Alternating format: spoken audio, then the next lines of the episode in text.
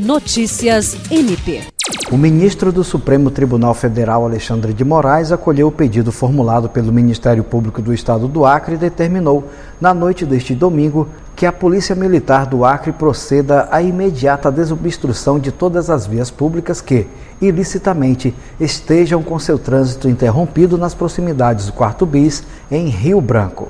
Em sua decisão, o ministro também reiterou a determinação para que todos os veículos sejam identificados e aplicação de multa horária no valor de 100 mil aos proprietários, bem como aos organizadores e financiadores dos atos antidemocráticos que contestam o resultado das eleições.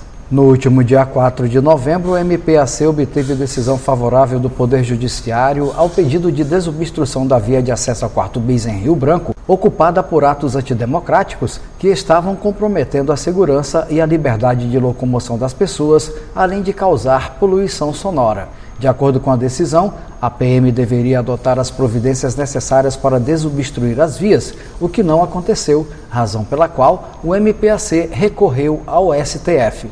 Jean Oliveira, para a Agência de Notícias do Ministério Público do Estado do Acre.